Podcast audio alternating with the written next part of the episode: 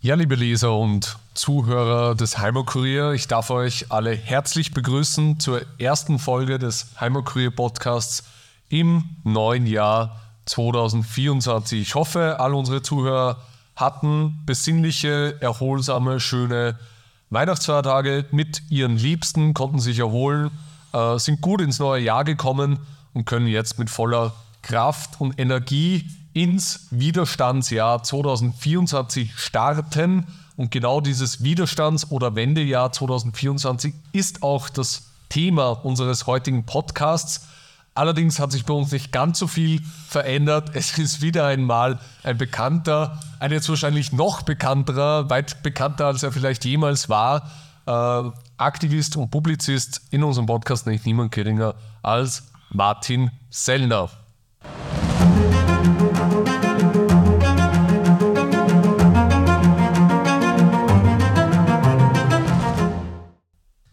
Ja, lieber Martin, herzlich willkommen bei uns im Podcast. Ähm, ich glaube, die Zeiten könnten turbulenter nicht sein. Es ist der 11. Jänner, heute an diesem Tag, wo wir das aufnehmen. Ähm, Bauernproteste, ein ominöses Geheimtreffen zur millionenfachen Vertreibung von Menschen in Deutschland. Also, wir sind noch nicht mal richtig ins Jahr gestartet und es geht schon hoch her. Lieber Martin, erst einmal herzlich willkommen. Dein erster Kommentar zu den Chaos der letzten Stunden. Ich danke zuerst einmal herzlich für die Einladung. Du hast ja auf Twitter eine Umfrage gemacht, wer alle eingeladen werden soll. Große Namen genannt. Am Ende war es dann doch wieder ich. Aber ich freue mich sehr, denn wir könnten wirklich über sehr, sehr viele Dinge sprechen und ähm, selten war es notwendiger, in einem derartigen Strategie-Podcast das, was geschehen ist, einzuordnen. Auch ich schließe mich an. Ich hoffe, alle hatten eine gute Zeit, sich gut erholt, denn jetzt brauchen wir alle Kräfte. Das neue Jahr begann mit einem Kaltstart des aktivistischen Widerstands auf der Straße im wahrsten Sinne des Wortes. Ich war selber vor Ort am 8.1. in Dresden, darüber können wir sprechen.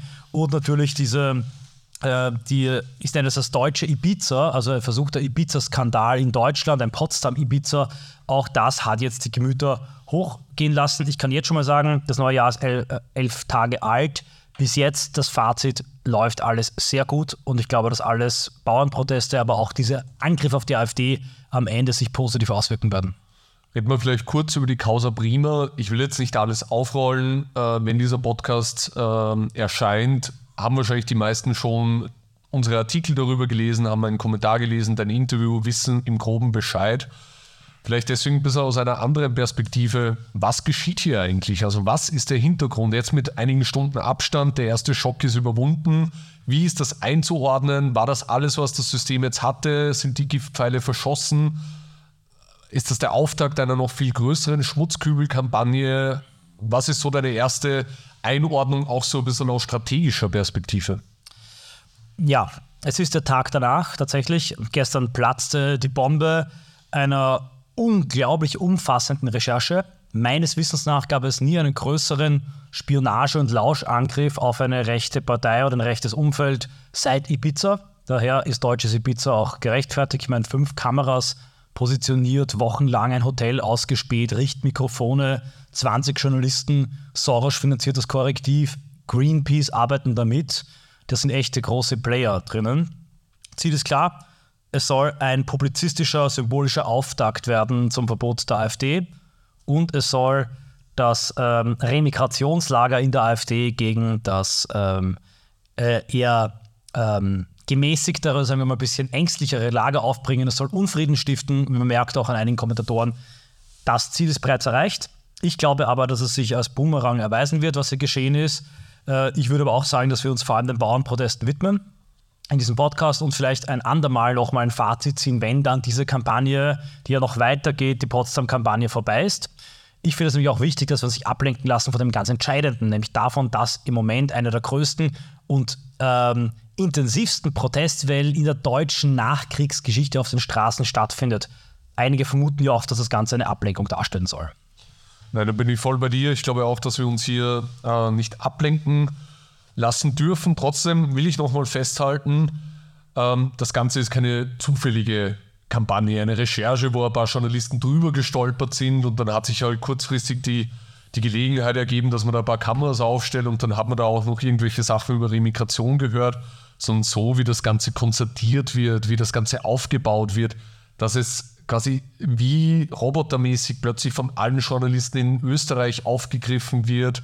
Alle das auf ihren Twitter-Kanälen von Martin Thür über Armin Wolf, äh, Florian Klenk twittern. Da steckt schon ein, ein, ein Netzwerk dahinter. Du hast da schon Soros-Stiftungen angesprochen. Und nächste Woche bereits, am 17. Jänner, quasi eine Woche nach der Veröffentlichung, soll auf der Bühne des Berliner Ensembles ein Theaterstück zur Recherche äh, stattfinden, aufgeführt werden, intendiert von einem Intendanten des äh, Wiener Volkstheaters. Auch da äh, schrillen bei mir alle Alarmglocken und erinnert mich sehr an Ibiza, wo dann zwar nicht das Volkstheater, aber das Wiener Burgtheater großartige Lesungen äh, abgehalten hat, etc. Also das muss man schon noch einmal sagen. Das ist eine ganz, ganz groß konzertierte, im Hintergrund über Wochen, Monate aufgebaute Kampagne, was aber auch heißt, hier herrscht massive Nervosität und Hysterie. Und warum? Und ich glaube, hier findet man den Übergang zu den Bauernprotesten, weil kurz vor Weihnachten sich plötzlich eine ganz neue, unvorhergesehene Protestbewegung gebildet hat, die, glaube ich, niemand, auch wir selbst nicht, am Schirm hatten. Nämlich die der Bauern und damit einhergehend auch der gesamte Mittelstand, der sich in Form von Handwerkern, Spediteuren, weiteren Unternehmen diesen Protesten kurz äh, entschlossen auch angeschlossen hat und wo wir die erste Machtprobe, den ersten Machtbeweis am 8. Jänner beobachten konnten. Martin, du warst selbst in Dresden vor Ort.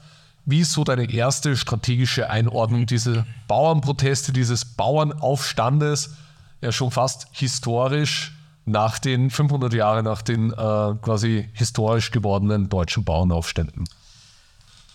Ich würde diesen Bauernaufstand, die Bauernproteste gerne in die Tradition der jüngeren deutschen Widerstandsgeschichte stellen, damit der, die qualitative Veränderung deutlich wird. Wir hatten 2015 die erste Massenmobilisierung außer systemischen Widerstandes in der Pegida Antimigrationsdemonstration 20.000, 30.000 Leute in Dresden. Ich erinnere mich noch gut. Bis dato gab es Massendemos nur, wenn sie vom System inszeniert, genehmigt und gewollt waren. Ähnlich wie der Tag der freien deutschen Jugend in der DDR oder in anderen totalitären Systemen marschierten dann die Lichtermeere oder die Stadt ist bunt, nicht braun auf, aber alle gegen das System gerichteten Mobilisierungen waren minimal. Da zum ersten Mal eine Schallwelle durchbrochen. Diese Mobilisierung wurde quantitativ nochmal krass erweitert im Corona-Widerstand und erreichte die Hunderttausende. Und jetzt im Bauernaufstand wird aus der Quantität eine Qualität. Denn jetzt zum ersten Mal geht man vom symbolischen Protest über zur Form des zivilen Ungehorsams, die vom System nicht mehr ignoriert werden können. Der große Unterschied, der entscheidend ist, eine Demonstration hat eine starke symbolische Wirkung. Auch das ist für ein autoritäres Regime schwer zu unterdrücken, wenn die Demo einen ihrer Kernwerte betrifft. Sprich, eine Demo mit 100.000 Leuten zur Remigration würde die herrschende Ideologie in der Bundesrepublik schwer beschädigen.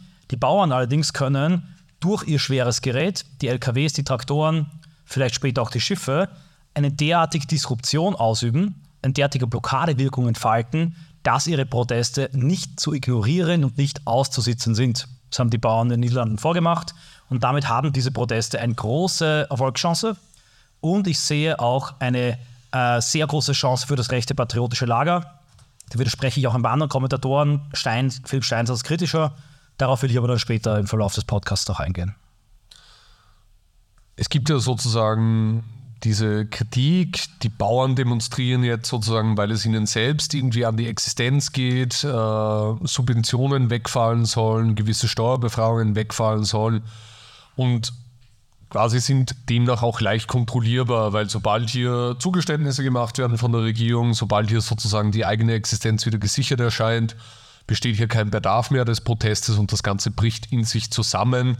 Und die Bauern sind ja quasi selbst irgendwo auch Profiteure dieses Systems, der Subventionen etc. Das heißt, von dieser Gruppe kann eigentlich keine ernsthafte Infragestellung des Status quo ausgehen. Wie würdest du diese Kritik einordnen? Hat sie in gewissen Teilen recht? Hat sie Unrecht? Was ist vielleicht dein eigener Eindruck von den Protesten? Du warst in Dresden vor Ort. Oder geht es hier doch um tiefere Dinge auch? Noch konkret zu den Protesten. Sie werden von den Bauern getragen. Glasklar, die äh, bloße personelle Mobilisierung war nicht so stark, auch aufgrund der Kälte. In Dresden waren zwar 20.000 auf der Straße, laut Polizei 13.000, laut Freie Sachsen 35.000, 20.000 wird dann äh, die goldene Mitte sein, auch in München und Berlin. Aber so, sobald die Bauern ihr schweres Gerät abziehen, sind die Proteste fürs Erste vorbei, denn gerade jetzt in der Kälte kann man das durch Quantität nicht ausgleichen. Allerdings sehe ich das ein bisschen anders. Ja, es stimmt, die Bauern protestieren hier nur unter Anführungszeichen für ihre persönlichen Dinge. Äh, Corona demonstrierten die Leute nur für ihre Freiheitsrechte. Das aber ist kein Novum und das ist nicht systemwidrig. Viele, auch gerade Theoretiker, Ideologen, neigen dazu, auf eine Revolution zu warten, die ideologisch konform geht. Äh, die Massen der Leute erheben sich und versammeln sich hinter unserer Forderung nach Remigration und Ethnopluralismus. So funktionieren politische Wenden nicht und das beste Beispiel ist der Salzmarsch in Indien. Oft stolpern totalitäre Regime, autokratische Regime, man kann jetzt darüber streiten, wie stark das auf die BRD zutrifft, über kleine Rand- und Nebenthemen. Denn diese kleinen Rand- und Nebenthemen machen es den Leuten viel leichter, sich dahinter zu versammeln. Man kann viel leichter sagen, ich gehe für die Bauern demonstrieren, als ich gehe für Remigration demonstrieren. Eine Masse kann sich also hinter ihnen versammeln. Konkrete Dinge sind für Menschen greifbar. Das Salz, für das Gandhi demonstrierte mit den Indern, war für ihn greifbarer und für die Masse der Inder als die Unabhängigkeit und Freiheit des Subkontinents und ebenso ist für die Menschen Diesel und Brot ein sehr greifbarer Wert. Die Proteste haben also gerade aufgrund der Tatsache, dass sie ein Nebenthema sind, die Chance, richtig groß zu werden. Und zum ersten Mal in der deutschen Geschichte haben wir jetzt eine Gruppe, die das mechanische Potenzial zur Disruption und zur, zur Blockade hat, hinter der eine Masse steht. Denn wenn hinter diesen Bauern niemand stehen würde, würden sie weggeräumt werden. Aber eine Blockade, hinter der die Mehrheit steht, wo sogar die Leute, die im Stau stehen, sagen, ich stehe hinter den Bauern, obwohl ich im Stau stehe, durch die Bauern. Das ist gigantische Macht. Und ich glaube, dass die Bauern durch diesen Unterstützung am Montag Mut gefasst haben, dass die Weigerung der Regierung jetzt einzugehen auf die Agrardiesel-Rücknahme ähm, äh, die Bauern zornig macht. Und ich sehe eine 50 bis 60-prozentige Chance, dass die Proteste wirklich groß werden und die Bauern von symbolischen, angekündigten zu echten, disruptiven und äh, problematischen Blockaden übergehen. Ich glaube auch, wir haben den, den Protest am Montag mit einem Live-Sticker begleitet. Wir waren an sehr vielen Orten zugegen. Wir hatten einen Korrespondenten in Berlin, der dort sehr, sehr viele Gespräche geführt hat. Stefan Magnet von Auf 1 war in München zugegen, hat zig Gespräche mit Demonstranten äh, geführt und der Tenor und die Conclusio aller Leute, die auf Demos waren, mit Leuten geredet haben, sich umgehört haben, ein Gespür haben, einen Instinkt haben für die Gegebenheiten, haben gesagt, hier geht es um wesentlich mehr als um Diesel und Subvention. Das, sind, das ist der Anlass, das ist sicher auch das, was viele in ihrer Existenz trifft. Aber dieser Protest geht tiefer. Es geht gegen eine verräterische Politik insgesamt, gegen das System insgesamt, das eben aktuell durch die Ampelregierung, allen voran Scholz und Habeck und auch Baerbock, personifiziert wird. Und hier gegen wenden sich die Leute und auch hier existiert ein Bewusstsein dafür, dass die Probleme schon seit Jahren, seit Jahrzehnten existieren und jetzt immer stärker aufbrechen. Eine sehr, sehr gute Analyse auch zu diesem Punkt, finde ich, hat äh, Konstantin Pönsken abgeliefert auf seinem Substack, der eben auch diese, diese, diese Problematik unter Anführungszeichen aufgreift. Was ist denn überhaupt eine Revolution? Wie tritt sie auf? Und er schreibt, ich möchte das zitieren, Revolutionen begannen in der Geschichte sehr selten dadurch, dass irgendein Visionär die Menschen von irgendeiner neuen Staatsordnung überzeugte. Sie begannen fast immer dadurch, dass die Menschen in einer Krisensituation das einforderten, was sie als ihre alten, überlieferten und verbrieften Rechte ansehen. Und er schreibt weiter, dass die alten Rechte, die heute eingefordert werden, sind zwei. Der Lebensstandard der alten Bundesrepublik und Meinungsfreiheit. Vielleicht kommt ein drittes hinzu, dass man für diese Dinge auf die Straße gehen darf, ohne von der vereinigten Presse beschimpft und als Staatsfeind markiert zu werden. Und die große Frage lautet, kann die Bundesrepublik im Jahr 2024 das überhaupt geben? Und wenn sie das nicht kann, dann entsteht eben das Potenzial für grundsätzlicheren Protest und auch für, eine, für einen politischen Machtwechsel langfristig. Ein sehr guter Punkt. Ich habe auch äh, für Leute, die es interessiert, einen Substack ähm, dazu geschrieben, wo ich aber primär ähm, Hannah Arendt, Ria Popovic und andere zitiere. Da geht es um die Frage, wie ziviler Ungehorsam funktioniert. Aber Die Analyse trifft sich zu 100% hier mit Pönsken. Ich äh, lese auch kurz vor, Sria Popovic schreibt nicht über Gandhi. Ja.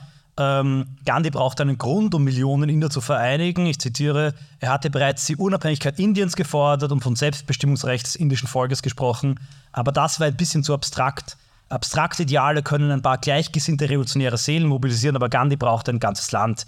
Dafür musste er etwas Konkretes finden und das ähm, war 1930 das Salz. Und deshalb ist es ganz wichtig zu verstehen, es ist kein Widerspruch, dass eine größere Forderung Deutschland in einer kleinen, in einem kleinen konkreten Punkt, nämlich Diesel, dann eine revolutionäre Masse hinter sich versammelt und dann in einem scheinbaren Proxy-Thema so viel ähm, Masse ansammelt, einem System so viel Autorität kostet, dass es zu einer Kaskade führt. Denn als Gandhi Erfolg hatte mit seinem Salzmarsch, war das ein Autoritätsverlust für die Engländer, der als Dominoeffekt ihnen die Kolonialherrschaft kostete. Und genau das ist der Punkt. Wenn die Bauern nach einem Protestmonat ihre Forderungen bekommen und die Politiker klein beigeben müssen und ihre eigenen Worte essen quasi, dann wäre das ein derartiges Gefühl des Sieges, ein Nimbus, ein Aura des Triumphs, der den gesamten Widerstand weiter beflügeln würde. Also man darf diese Bauernproteste nicht als die Endphase sehen, es ist ein Aufbaukampf, ein Aufbaukampf für People Power und patriotischen Widerstand. Und der entscheidende Punkt von Pönsken, ähm, der möchte ich auch mal mit Habermas unterstreichen. Äh, Habermas hat das mal sehr gut erkannt. Das einzige vereinende, mobilisierende Ideal der Gründungsmythos dieser liberalen Gesellschaft ist das Versprechen des ständigen Fortschritts und der ständigen Wohlstandssteigerung. Und schon wenn eine Stagnation eintritt, zerfällt genau das, was unsere lose Konsumgesellschaft jetzt auch noch ethnisch fragmentiert zusammenhält. Und das ist eine große, große Gefahr. Wenn Brot und Spiele auch nur einen Moment aussetzen, dann holen uns all die vergessen geglaubten Fragen wieder ein. Und das könnte in den nächsten Jahren ähm, eintreten. Ich habe meinen Kommentar zu den Bauernprotesten passend dazu betitelt mit Es geht nicht nur um Diesel, es geht um Deutschland. Exakt. Und ich glaube, das trifft den äh, Kern auf den Punkt. Aber es ist kein glaube, Widerspruch zu Deutschland, dass genau. es um Diesel geht. Das ist der genau. entscheidende Punkt. Ja, ja, ja absolut, das ist das Entscheidende. Absolut. Ähm, und Deutschland und Diesel ist ja auch eine, eine passende Kombination.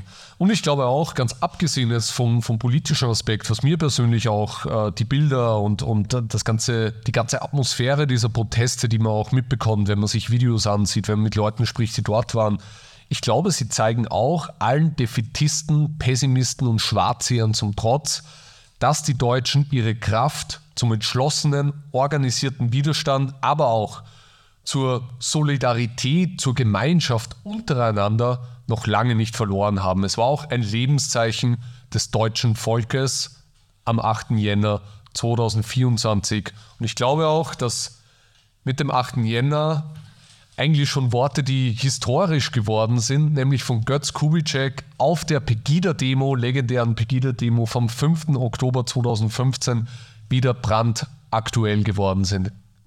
Du weißt, welches Zitat ich meine? Bitte dieses Vorfeld. Ich kann also keine Prognose geben, hat Kubitschek gesagt, aber eines weiß ich ganz sicher und nach dem heutigen Abend mehr denn je. Unser Volk ist noch lange nicht am Ende und wir alle werden in den kommenden Monaten noch erleben, welche Kraft zum Widerstand dieses Volk noch hat. Ich glaube, diese Worte sind schlagartig wieder aktuell geworden und leiten sozusagen das Widerstandsjahr 24 perfekt ein. Warum das Widerstandsjahr 24? Weil sich ja im politischen Geschehen ganz, ganz wichtige Ereignisse zutragen werden. Das ist sozusagen das äußere Gerüst dieses Widerstandsjahres, das wir uns nicht selbst erkämpft haben, sondern das sozusagen durch die politischen Gegebenheiten da ist. Das Jahr 2024 ist nämlich ein Superwahljahr. Wir haben nicht nur die Europawahlen im Juni, die für die gesamte Rechte in Europa entscheidend sein werden, sondern wir haben in Deutschland zig Kommunalwahlen, äh, also im Mai und, und im Juni. Und wir haben auch ganz, ganz entscheidende Landtagswahlen, nämlich am 1. September in Sachsen und Thüringen und am 22. September in Brandenburg. Das heißt, in Ländern, wo die AfD absolut historische Umfragewerte hat und wo mit, einer entsprechend, mit einem entsprechenden Wahlergebnis ganz, ganz starke Umwälzungen vonstatten gehen werden. Jetzt Martin, haben diese Wahlen überhaupt was zu sagen? Liegt da eine Chance oder ist das alles Klamakatur? Du weißt natürlich, was ich sage. Ja, die hatten äh, unglaublich viel zu sagen. Ich erhöhe gleich um die Landtagswahl in Vorarlberg und Steiermark in Österreich und in Österreich die Nationalratswahl. Vielleicht sogar haben wir in Deutschland auch eine Bundestagswahl, wenn die Ampel nämlich diese Proteste und weitere Probleme nicht überlebt. Man muss ja äh, auch verstehen, den Punkt muss ich natürlich unbedingt auch nochmal klar einbringen. Die Ampel kämpft im Moment nicht nur gegen die AfD und die öffentlich-rechtlichen Medien, sie kämpft auch gegen Union. Und die ganzen Bauernproteste sind auch als ein Torpedo der Union zu verstehen. Die Klage gegen den Haushalt, die erst die prekäre Lage gebracht hat, kam von der Union und wurde auch über ihren tiefen Staat gewonnen, um die Ampel in Bedrängnis zu bringen. Und die Bauernproteste sind auch zumindest in ihrer offiziellen Form von der Union koordiniert. Denn wenn man sich anschaut, wie gut die organisiert sind, das funktioniert nicht graswurzelartig. Es gibt zwar graswurzelartig extrem viele, die mitmachen, das ist die, der Protest des Volkes, aber diese äh, angekündigten Blockaden, äh, die, die Organisation Alse Landwirte, das äh, ist sicher auch mit von Union getragen. Und äh, insofern äh, glaube ich, dass es möglich ist, dass es jetzt in diesem Jahr schon zu Neuwahlen kommt.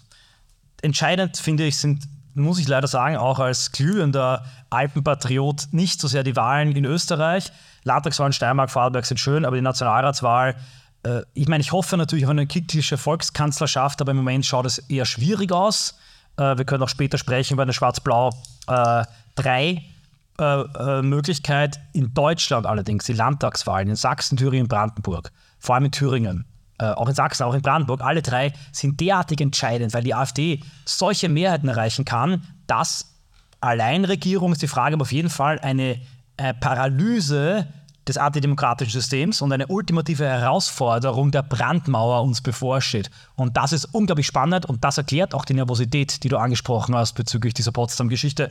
Hochentscheidende Wahlen, ganz, ganz brisante Wahlen und für die Geschichte der AfD und damit die Geschichte Deutschlands wird das entscheidend sein. Also wir schreiben Geschichte in diesem Sommer. Welche Chancen und Risiken birgt das? Chancen sind, glaube ich, relativ klar. Du hast sie schon angesprochen. Man kann dem System einen ganz entscheidenden Schlag verpassen. Gibt es auch Risiken? Absolut. Also ich sehe die Risiken in Österreich und Deutschland ähm, im Wesen gleich, in der Ausprägung ein bisschen unterschiedlich. Das, das Risiko im Wesen ist es einfach, ich nenne das zu früh zu ernten. Ernten, wenn die Früchte noch grün sind, mit dem metrischen Durchfahren, wenn die Ähren noch nicht groß gewachsen sind, zu glauben, man kann jetzt bereits etwas verändern und bewegen, äh, vorstoßen zum Futterdruck der Macht, faule Kompromisse eingehen, sich dann entzaubern und auf Jahre lang lahmlegen, wie das zum Teil, muss man leider sagen, auch in einigen Schwarz-Blau-Regierungen geschah.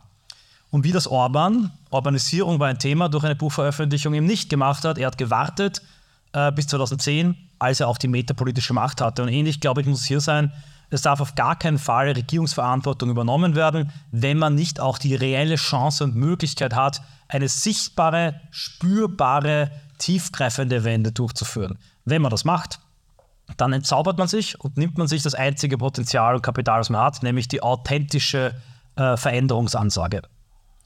Das ist quasi die Theorie. Siehst du das auch in der Praxis möglicherweise gegeben, in Deutschland oder auch in Österreich? In Deutschland sehe ich es im Moment nicht, weil der Cordon sanitaire so stark ist, dass es sicher noch einiges an Leiden braucht, um ihn zum Bröckeln zu bringen. In Deutschland sehe ich eher die Gefahr gegeben, dass man wirklich versucht, die AfD ähm, äh, durch drei Möglichkeiten auszuschalten. Erstens ein großes Parteiverbot, ein kleines Parteiverbot, zweitens nämlich durch Parteifinanzierung oder drittens die eleganteste und mieseste Lösung durch Demokratiechecks wir haben es erlebt in Sonneberg, ja, da wurde ein Demokratiecheck im Nachhinein ähm, durchgeführt und den hat, da hat dann bestanden, der AfD-Landrat. Aber wenn man jetzt sagt, es gibt jetzt durch eine Verfassungsänderung oder eine, eine der Landesverfassungen oder eine Änderung der, der, der Regeln vor jeder dieser Einzelwahlen, Sachsen, Thüringen, Brandenburg, einen Demokratiecheck für alle AfD-Kandidaten, die äh, Guten ins Töpfchen, die Schlechten ins Kröpfchen und dann werden einige einfach ausgeschlossen von der Wahl und die AfD kann dann dagegen klagen, aber die Kandidaten dürfen erstmal nicht antreten. Dann könnte das derartig viel Chaos erzeugen, dass die AfD äh, hier um einen äh, Wahlsieg gebracht wird. Das ich als Gefahr in Deutschland. In Österreich ist die Gefahr klar. Die FPÖ gewinnt, geht als Sieger vielleicht durch die Ziellinie und dann sorgen gewisse Kreise, die äh, Hoferisten in der FPÖ dafür, dass man sich wieder ins Koalitionsbett legt, von allem und jedem distanziert, äh, der ÖVP die entscheidenden Ministerien gibt, Finanzen vor allem, ja, und äh, letztlich das wiederholt, was in Schwarz-Blau 2 unter Kurz passiert ist. So kurz zusammengefasst die großen Gefahren. Würde mich interessieren, wie siehst du das Ganze? Und vor allem, was, was persönlich interessiert dich mehr, die Wahl in Österreich oder in Deutschland? Was, was, äh, was verfolgst du eigentlich mehr jetzt so privat als Journalist, Berichterstatter? Ja. Nein, äh, ich habe das Glück, sozusagen beides gleichzeitig verfolgen zu können. Deswegen lege ich mich da auch nicht fest. Aber ich glaube tatsächlich, dass aufgrund der einfach viel, viel stärker zugespitzten und polarisierten Lage die Wahlen in Deutschland wesentlich mehr Aufruhr erzeugen werden.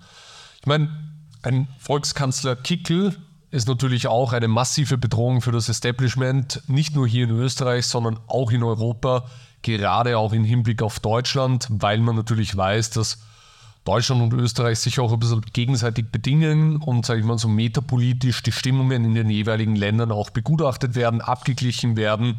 Und natürlich ein, ein Volkskanzler Kickel, ein massiver Wegbereiter auch einer entsprechenden AfD-Regierung in Deutschland wäre, auf welcher Ebene auch immer. Und genauso umgekehrt, glaube ich, ähm, ist auch das, was in Deutschland passiert, für Österreich relevant. Und ich glaube, dass man das bei den EU-Wahlen schon sehen wird.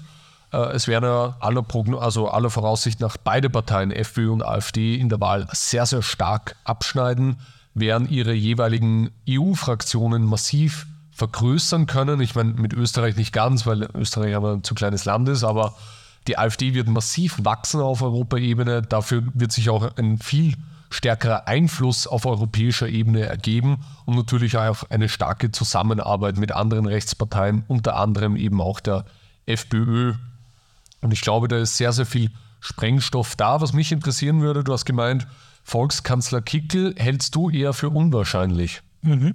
Warum?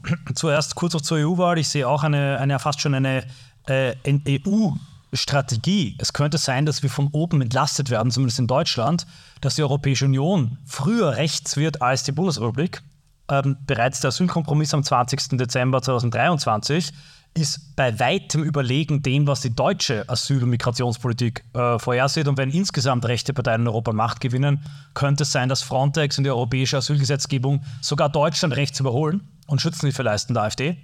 Was Österreich betrifft, warum sehe ich das als unwahrscheinlich? Weil ähm, die schwarz-blaue Koalition mit Kurz, also die Regierung Kurz und Strache sich bereits Monate vorher abzeichnete Kurz mehrfach seine Koalitionsbereitschaft mit der FPÖ signalisiert hat und auch seine eigene Partei mental darauf vorbereitet hat. Und eine große Bundeskoalition, nur was anderes ist als die Landesebene, wo man halt miteinander backelt, das, was in Österreich schon Tradition hat. Sogar die SPÖ hat unter Doskozil mit der FPÖ zusammengearbeitet. Und ich glaube, dass die ÖVP allein schon aufgrund der Dominanz der von mir sogenannten Herz-Jesu-Marxisten in der Partei, also den Grün-Schwarzen, es sich nicht leisten könnte, mit der FPÖ zu koalieren, wenn nicht Kickel weggeht, die FPÖ 1000 Offenbarungseide gegen äh, IB und äh, Infodirekt und das Vorfeld äußert. Und das kann und wird die FPÖ unter den derzeitigen Umständen nicht tun.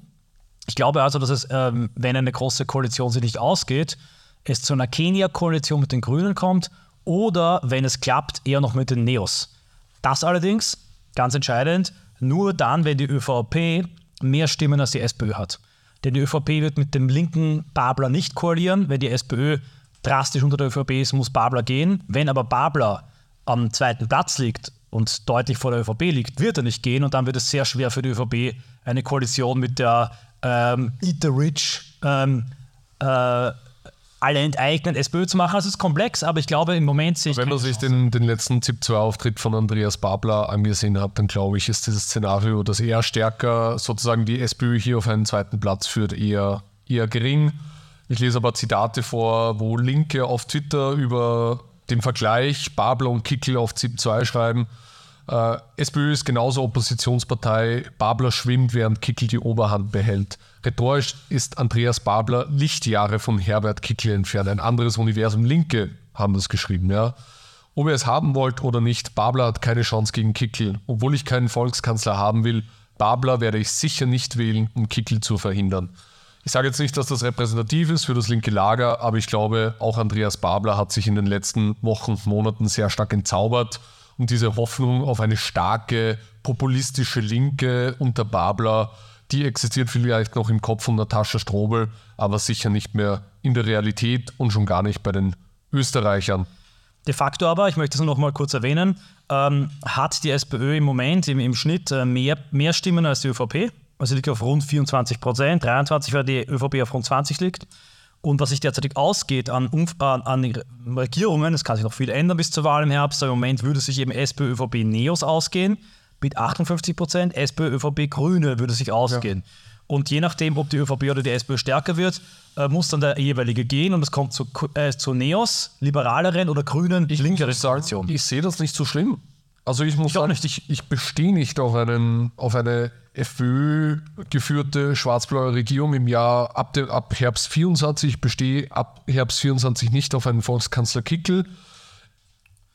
Es ist, es ist alles angerichtet. Ja? Die FPÖ kann in Opposition gehen, wenn sie das richtig strategisch klug kommuniziert, wenn sie weiterhin gute Arbeit leistet, kann sie in den Jahren darauf, wie lange diese Regierung dann auch immer hält, vielleicht ereilt sie ja ein ähnliches Schicksal wie die Ampel jetzt und steht bereits nach einigen Monaten schon wieder am vorzeitigen Ende, wie auch immer, und kann dann die Früchte ernten, wenn sie nochmal richtig angewachsen und wirklich reif geworden sind. Also ich glaube auch, dass man hier gar nicht so hohe Erwartungen haben sollte, sondern sich das Ganze ansehen sollte, dass man ein, als einen Stimmungscheck sehen sollte und dann die Entwicklung äh, freien Lauf lassen sollte. Und ich glaube auch, dass man sich von Seiten der FPÖ nicht zu so sehr darauf versteifen sollte.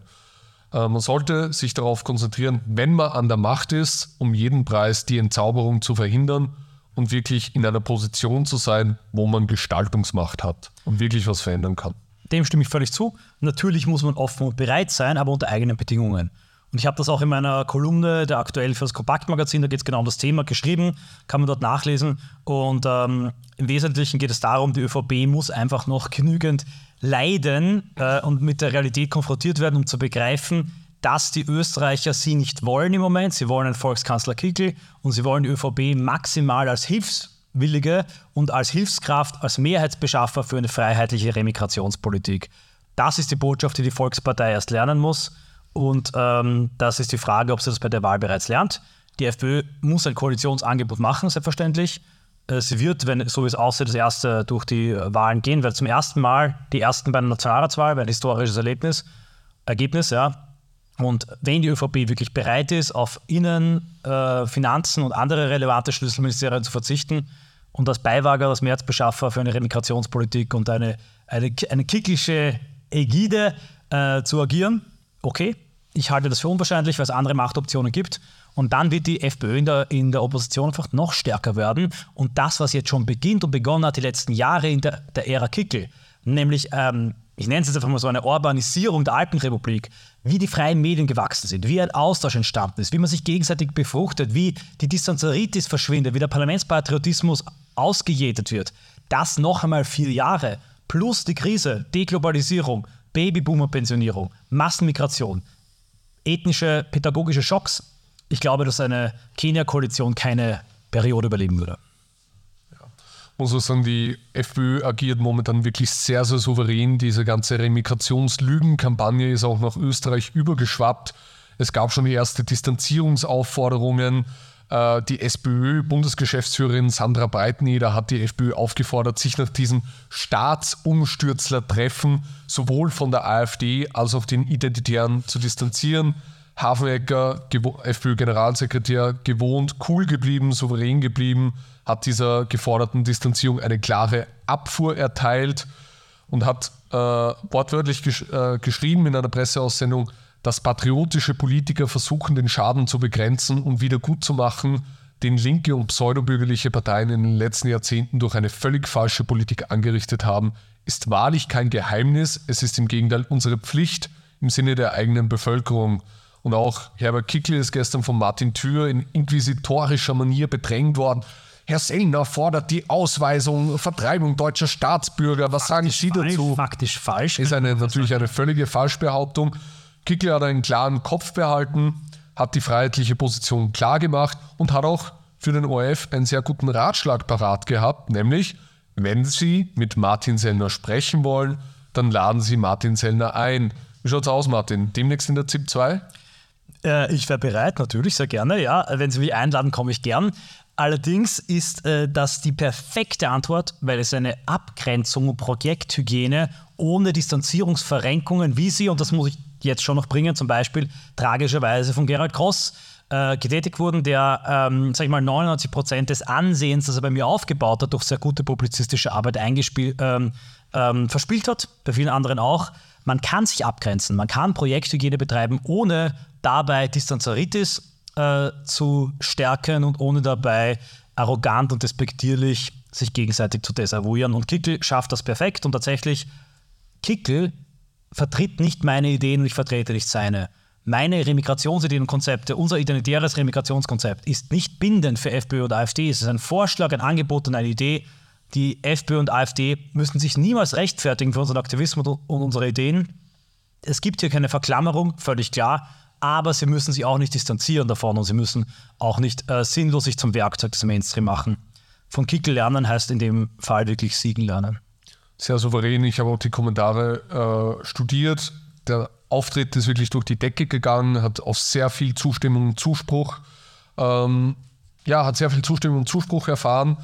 Und man muss ja auch sagen, diese ganze Kampagne, um das jetzt noch, schon noch einmal darauf zu sprechen zu bekommen, ich habe das auch in meinem Kommentar geschrieben, aus meiner Sicht ist das eine riesige Werbefläche, die sich gerade für rechte Parteien, natürlich in Form der AfD in Deutschland, aber auch für FPÖ in Österreich, äh, bietet. Man kann hier endlich mal klar sagen, ja, man hat einen Plan. Man hat Möglichkeiten, man macht sich Gedanken darüber, man berät über Maßnahmen möglicherweise. Das heißt, man zeigt ja damit, es ist nicht nur heiße Luft, sondern es gibt tatsächlich Konzepte.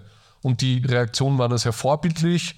Die AfD hat gesagt, Remigration ist unumgänglich auf der Hauptseite. Äh, und es wäre auch völlig irrsinnig, diese Gelegenheit jetzt verstreichen zu lassen. Und so viele Menschen wie noch nie haben von Remigration gehört. Die Google Trends schießen nach oben, habe ich gerade gesehen. Und jetzt muss man hier einfach nur noch die Saat streuen, um sie dann in den kommenden Monaten bei den Wahlen zu ernten. Es ist großartig und es setzt das rechte Lager unter Druck, einem, einem gesunden Druck, einem Eustress, Remigrationskonzepte zu arbeiten. Hier ist vor allem auch die AfD und die CFPÖ gefordert, mit ihrem immensen Kapital, mit ihren Fachjuristen, mit ihren Demografen, Zugriff auf parlamentarische Datenbanken.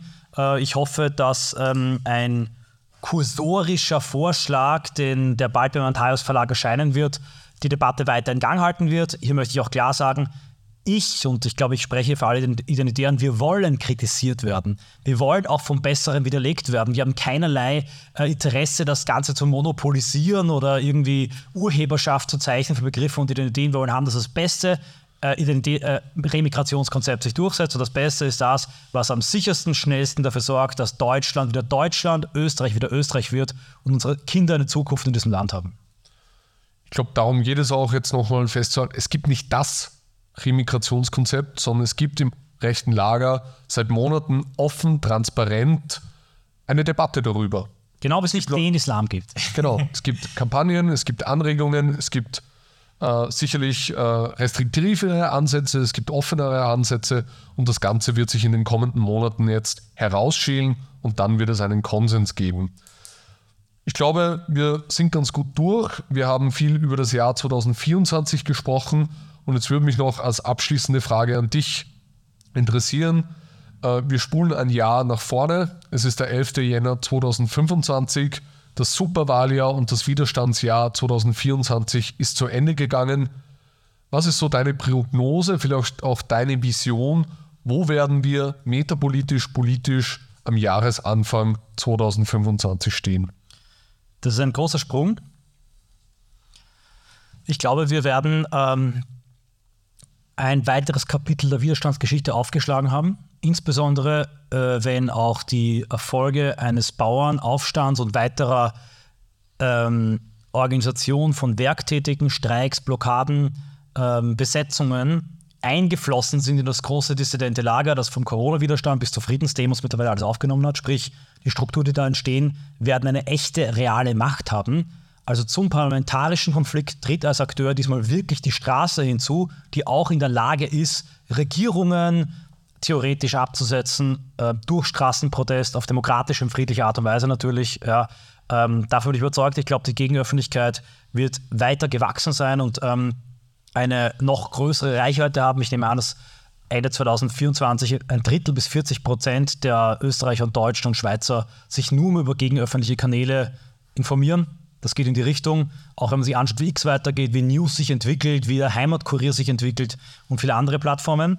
Und ich hoffe, dass tatsächlich die ähm, FPÖ neben einer stabilen Führung in Österreich, egal wie die Wahl jetzt ausgegangen ist, auch äh, im Bereich der Metapolitik, vor allem im Bereich der Uni, Hochschul- und Kulturpolitik wesentlich stärkere Akzente gesetzt hat und ähm, im Jahr 2024 weitere patriotische Zentren, weitere Initiativen in den Bereichen entstehen, wo es noch keine gibt.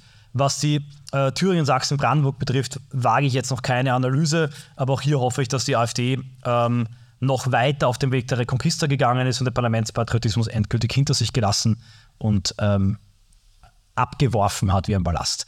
Das ist jetzt eine sehr grobe Analyse, aber ich will nicht mehr ins Detail gehen, um nicht wieder von der Realität widerlegt zu werden. Ich glaube, man kann sagen, es ist wirklich ein sehr. Das Jahr hat so wie jedes andere Jahr 365 Tage, wobei sogar ein mehr, weil es ein Schaltjahr dieses Jahr. Aber ich glaube, von der Dichte, von der Intensität ist es mit den vergangenen Jahren kaum vergleichbar. Es wird unheimlich viel passieren. Und wenn wir nächstes Jahr wieder sprechen, dann ist vielleicht nur ein Jahr vergangen im zeitlichen Rahmen. Aber von der Ereignisdichte, glaube ich, entspricht es einem wesentlich längeren Zeitraum. Also werden ganz neue Bedingungen vorfinden und ich bin auch gespannt, wie sich entwickelt. Was kann denn das System jetzt noch auffahren? Ich meine, wir haben die Gefahren besprochen, Parteienverbot, kleines Parteienverbot, aber was ist realistisch? Was haben sie noch im Petto? Oder wo könnte wirklich noch ein richtiger Bruch entstehen, wo du sagst, okay, die Wahlen werden vielleicht doch nicht so ausgehen, es wird alles anders werden und wir haben vielleicht sogar in einem Jahr einen Rückschlag. Was könnten hier Szenarien sein?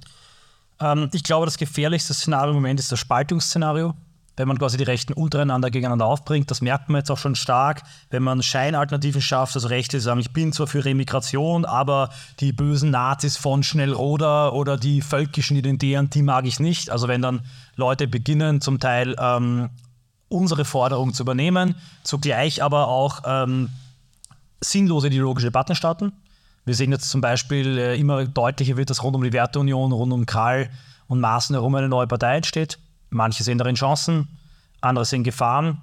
Ich sehe auch das Risiko darin, dass eine solche Partei auch über die Steuerung, wir koalieren nur mit dieser und dieser AfD, tatsächlich eben die AfD sich zurechtschneiden könnte auf eine Art und Weise, wie das die Systemmedien nicht können.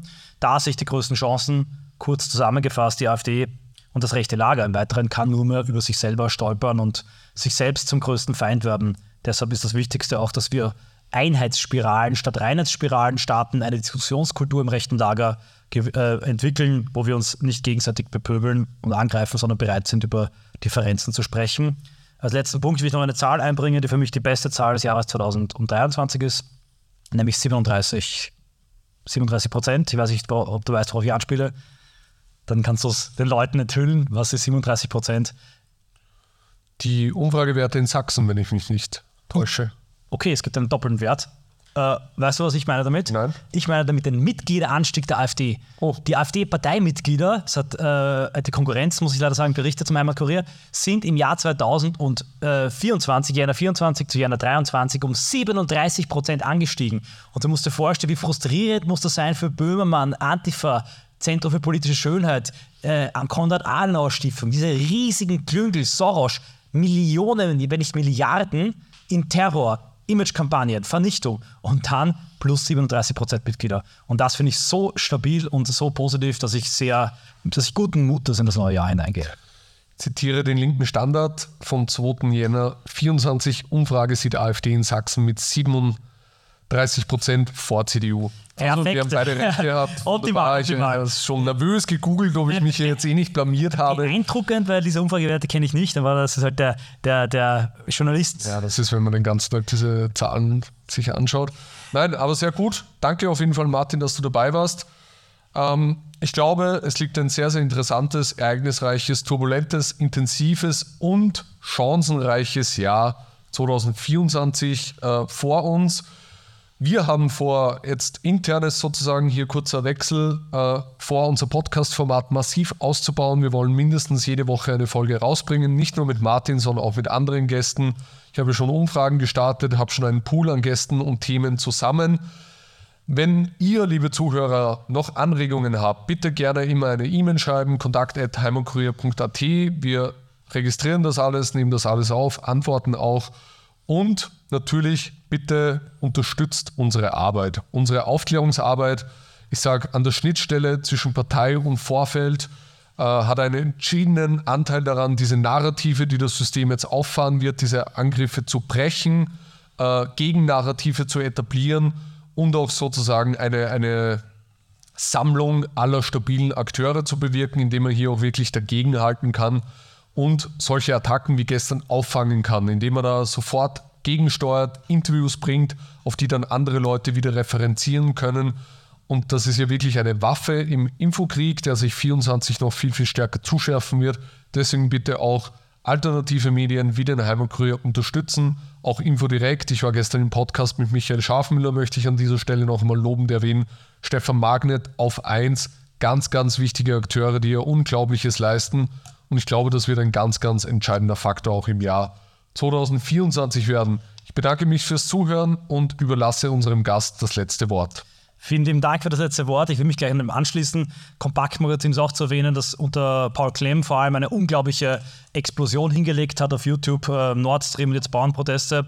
Ich will über den Heimatkurier nochmal ins Zentrum stellen, was mir leichter fällt, da ich nicht Chefredakteur bin. Ich glaube nämlich, dass die Themenkarriere und Begriffsgeschichte des Begriffes Remigration im Jahr 2023 bis hin zum Bekenntnis von Herbert Kickl in der ZIP nicht geschrieben werden könnte und nicht so verlaufen wäre ohne der publizistischen Arbeit des Heimatkuriers. Und das ist ein ganz entscheidender metapolitischer Entwicklung, die aber noch nicht zu Ende ist. Und damit sie jetzt erfolgreich fortgesetzt werden kann, muss der Heimatkurier unterstützt werden. Danke sehr. Ich will das nicht bewerten, ob das zutrifft oder nicht. Es ist auf jeden Fall eine interessante Einschätzung, wo ich mich jetzt nicht dagegen wehren werde. In diesem Sinne noch einmal herzlichen Dank an alle und wir sehen uns nächstes Mal wieder.